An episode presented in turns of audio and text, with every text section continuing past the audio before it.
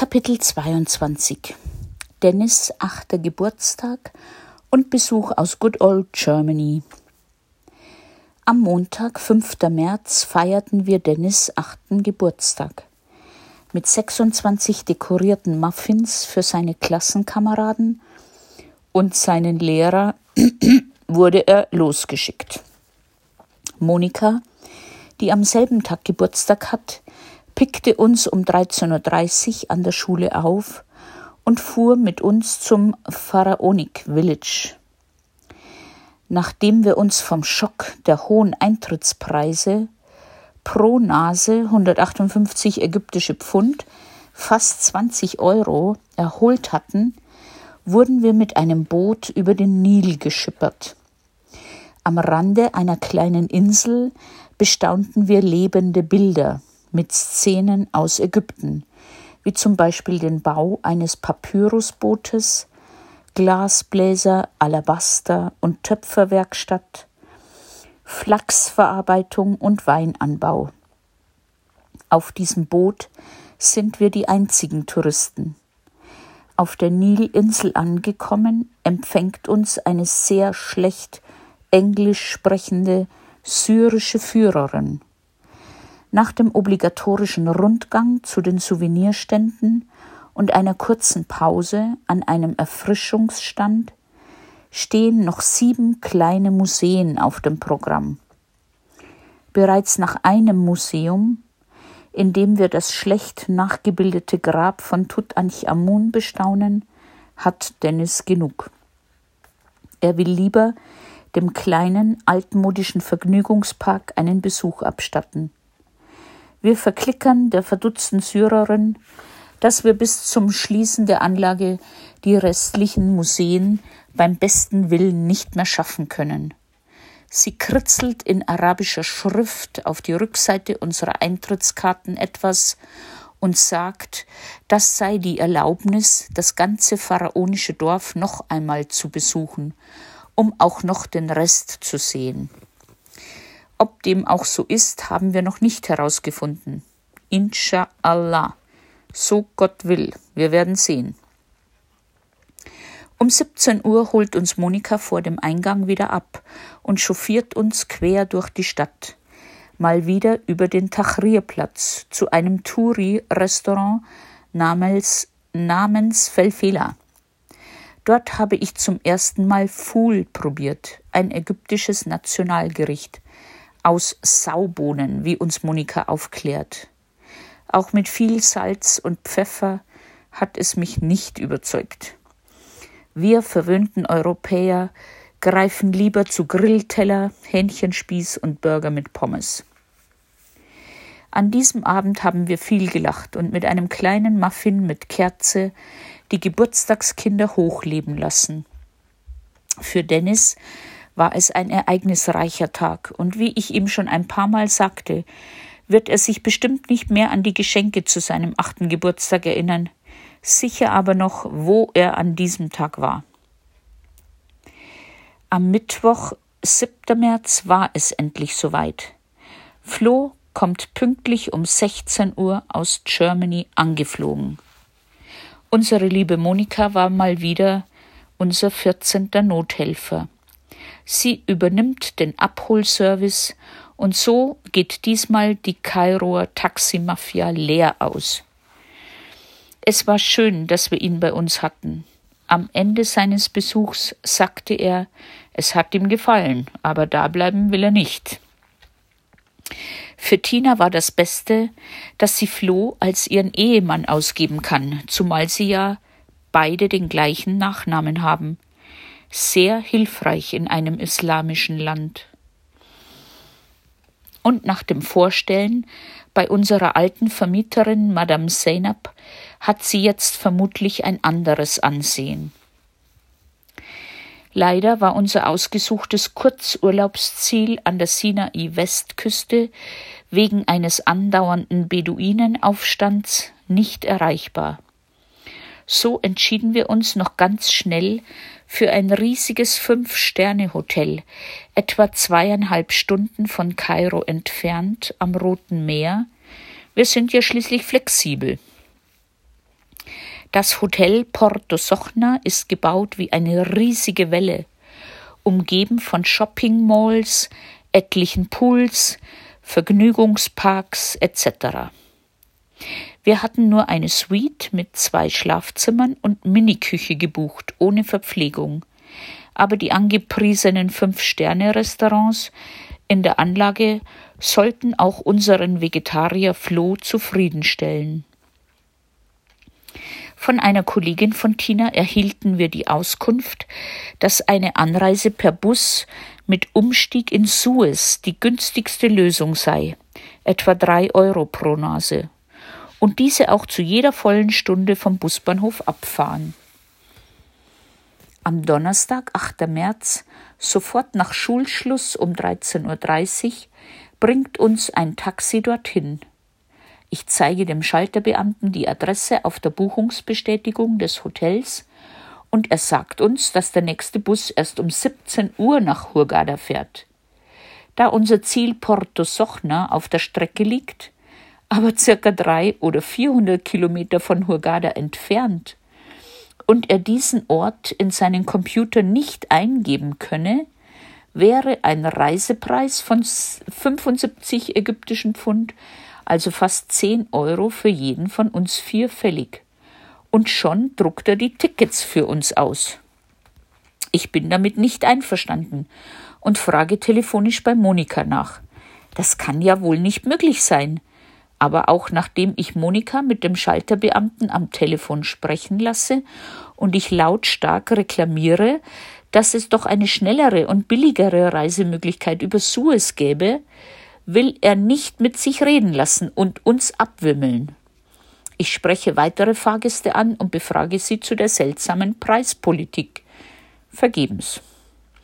Ich protestiere und schimpfe abwechselnd auf Englisch und auf Bayerisch, und er bleibt stur. No change, no return. Auch Flo, ruhig und besonnen, kann nichts ausrichten.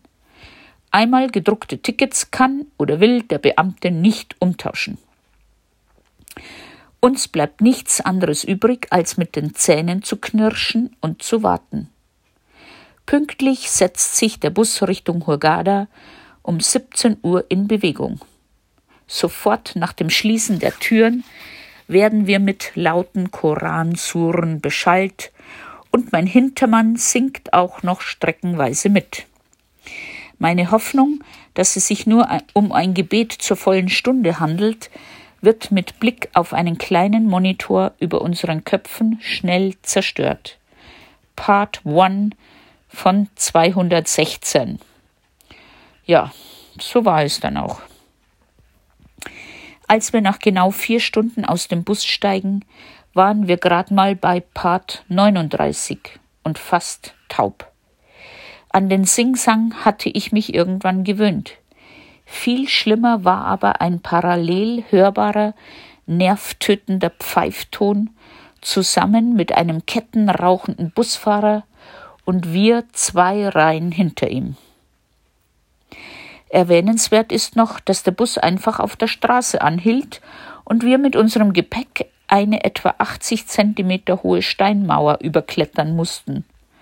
Flo's Humor Mutti, das ist heute schon deine zweite Challenge. Naja, dafür wurden wir mit einem sehr hübsch eingerichteten Appartement im elften Stock entschädigt. Im Dunkeln können wir die Ausmaße dieser großen Anlage noch gar nicht sehen. Erst morgens auf der Suche nach unserem Frühstücksraum waren wir begeistert von den vielen Pools, Restaurants und Geschäften. Während sich Flo Tina und Dennis ins kalte Wasser wagen, liege ich schon mit triefenden Augen und laufender Nase im Liegestuhl.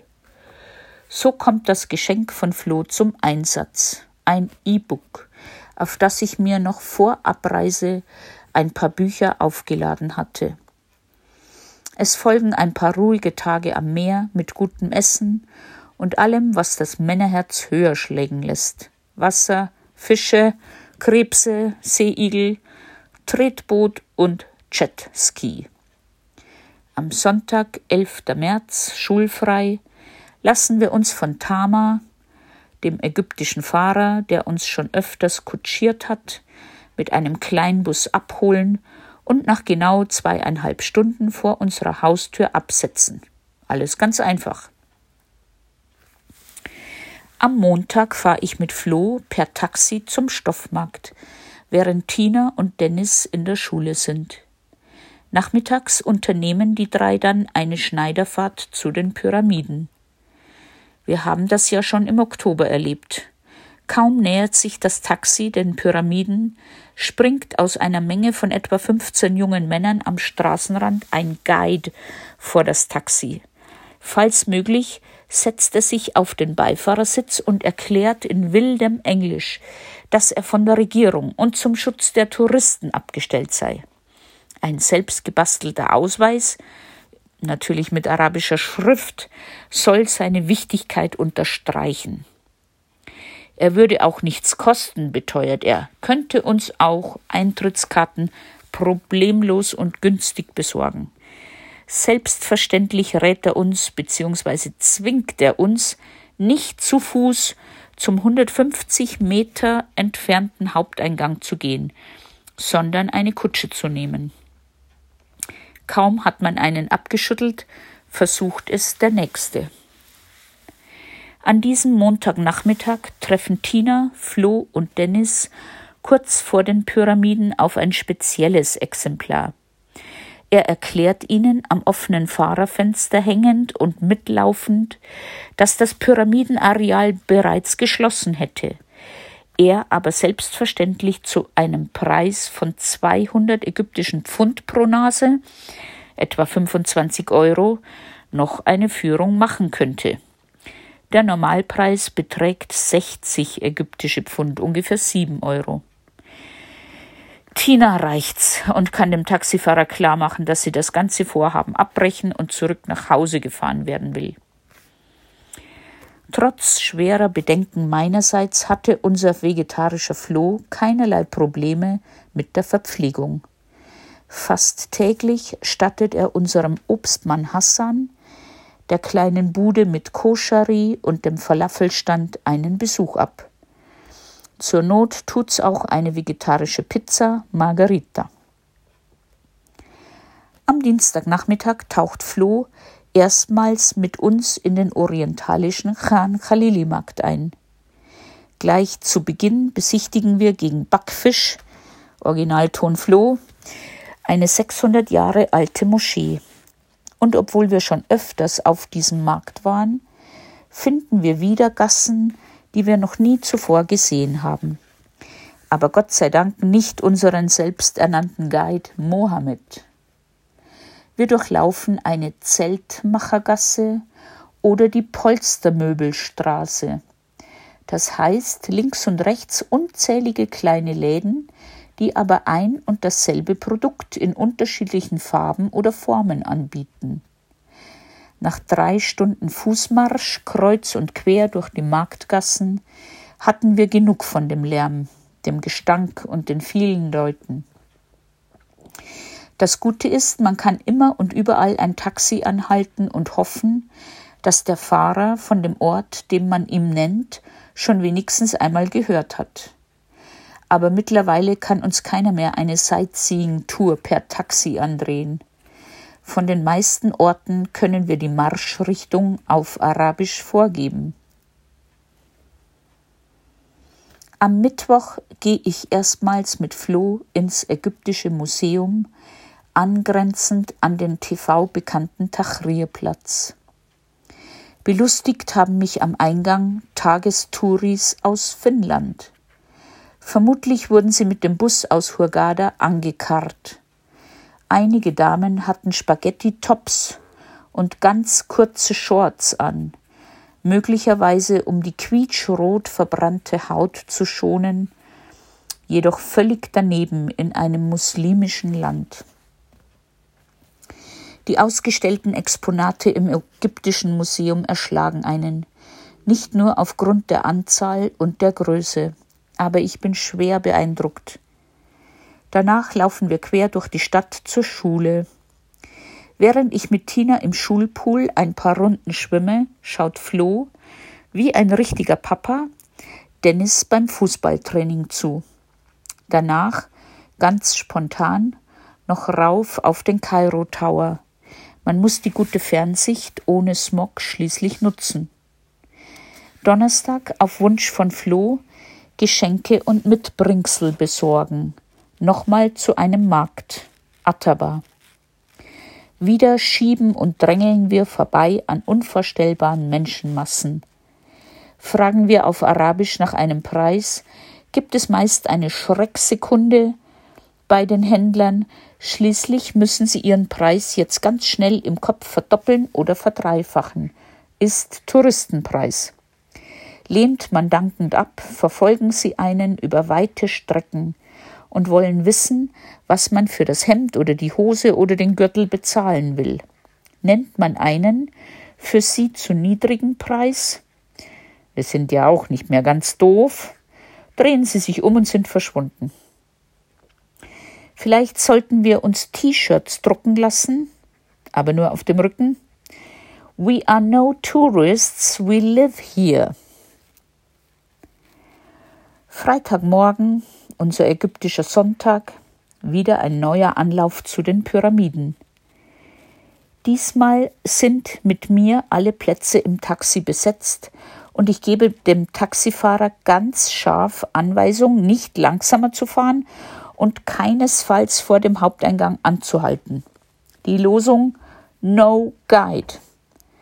Obwohl zwei oder drei versuchen, sich direkt vor das Taxi zu stellen, sehen Sie wahrscheinlich den entschlossenen Ausdruck des Taxifahrers. Heute keine Beute.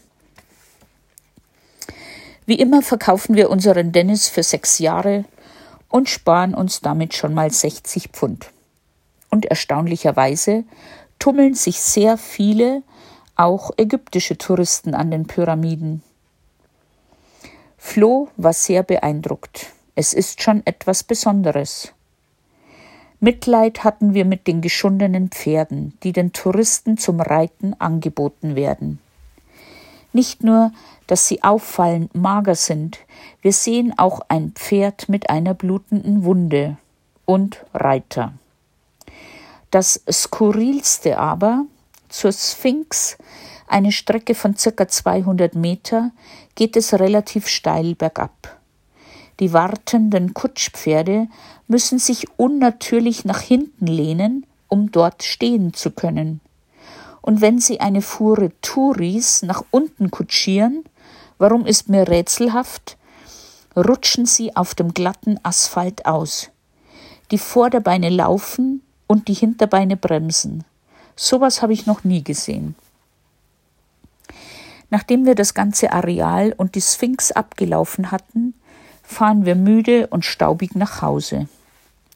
Samstag, 17. März. Time to say goodbye. Wir waren traurig, dass die Zeit so schnell verging und uns Flo nachmittags um 14 Uhr wieder verlässt. So, und jetzt hatte ich endlich Zeit, richtig krank zu sein. Böse Zungen behaupten, es wäre eine kleine Depression. Wenn man hier den Dreck, Gestank, die vielen Autos sieht, wundert es wahrscheinlich niemand, dass ich keine Luft bekomme. Der gestrige Besuch beim Botschaftsarzt bescherte mir, abwechselnd zum letztmaligen Cortison wieder Antibiotika. Weiß nicht, wie viele Packungen ich hier schon verfuttert habe. Ich sage dem Arzt, dass ich nur bis zum 15. April durchhalten muss. An diesem Tag hat Dennis seine erste heilige Kommunion. Danach sehen wir weiter. Am 6. April fliegen wir für eine Woche nach Deutschland. Den Flug hatten wir schon im Oktober gebucht, ohne den Termin für die Kommunion zu wissen. Aber trotzdem freuen wir uns auf die Heimat im bayerischen Wald. Vielleicht kann sich da meine Lunge ein bisserl erholen.